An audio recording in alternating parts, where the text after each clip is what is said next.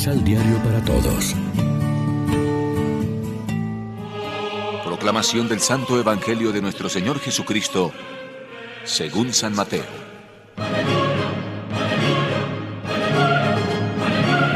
Al llegar Jesús a la región de Cesarea de Filipo, preguntó a sus discípulos, ¿Quién dice la gente que soy yo?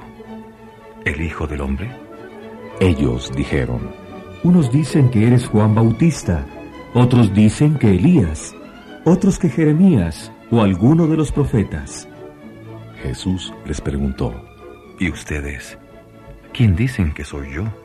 Simón contestó, Tú eres el Cristo, el Hijo del Dios vivo. Jesús le respondió, Feliz eres, Simón Barjona, porque no te lo enseñó la carne ni la sangre, sino mi Padre que está en los cielos. Y ahora yo te digo, tú eres Pedro, o sea, piedra, y sobre esta piedra edificaré mi iglesia, y las fuerzas del infierno no la podrán vencer. Yo te daré las llaves del reino de los cielos. Todo lo que ates en la tierra será atado en el cielo, y lo que desates en la tierra será desatado en los cielos. Lección Divina Amigos, ¿qué tal? Hoy es martes 22 de febrero. La iglesia se viste de blanco para celebrar la fiesta de la cátedra del apóstol San Pedro. Y como siempre lo hacemos de la mano del pan de la palabra. La fiesta de hoy centra nuestra atención en la misión específica que recibió Pedro en la iglesia. Jesús se lo fue diciendo con diversas comparaciones e imágenes. Tú eres piedra y sobre esta piedra edificaré mi iglesia.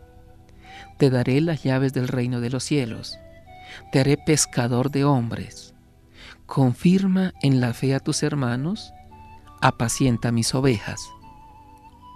En el reconocimiento y la confesión de fe de Pedro que narra el Evangelio, nos sentimos representados todos los creyentes y seguidores de Jesús, que también lo hemos aceptado y lo, y lo proclamamos como nuestro Mesías e Hijo de Dios. Y la tarea de participar en la edificación de la iglesia también llega a nosotros en distintas proporciones, según los ministerios y tareas que ejerzamos en ella. Lo importante es que aprendamos a cumplir nuestro servicio con la misma entrega y generosidad de Pedro y los primeros apóstoles. Quien se siente en la cátedra de Pedro es ante todo testigo de los sufrimientos de Cristo, pero no solo eso, es también partícipe de la gloria que se va a manifestar. Por eso ejerce su servicio de fortalecer la fe de sus hermanos de buena gana, con entrega generosa, dando buen ejemplo, consciente de que Cristo, el Pastor Supremo, otorgará a Él y a cuantos lo escuchan el premio inmortal de la gloria. Por su capacidad de escucha de la palabra de Dios es declarado dichoso por el Hijo de Dios y se le confían las llaves del reino de los cielos. La fiesta de hoy no solo nos recuerda el papel fundamental de testigo que ejerce el sucesor de Pedro, sino que también nos recuerda a nosotros que como creyentes, como bautizados, como miembros de esta iglesia fundada sobre la roca de Pedro, estamos llamados a ser testigos de los sufrimientos de Cristo y de la gloria que se va a manifestar.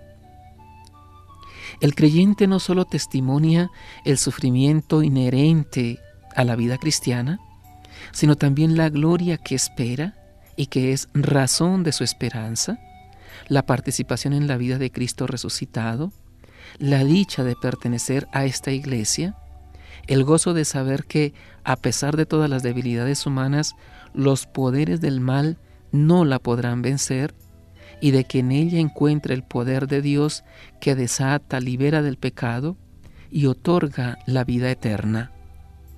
Reflexionemos. ¿Solemos orar por el Papa y nuestros obispos para que cumplan bien su misión?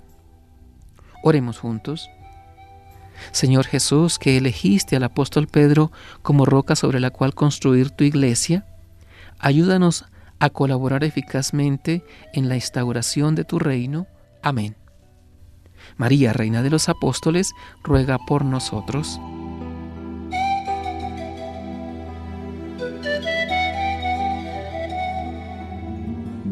Complementa los ocho pasos de la Alexio Divina adquiriendo el emisal Pan de la Palabra en Librería San Pablo o distribuidores.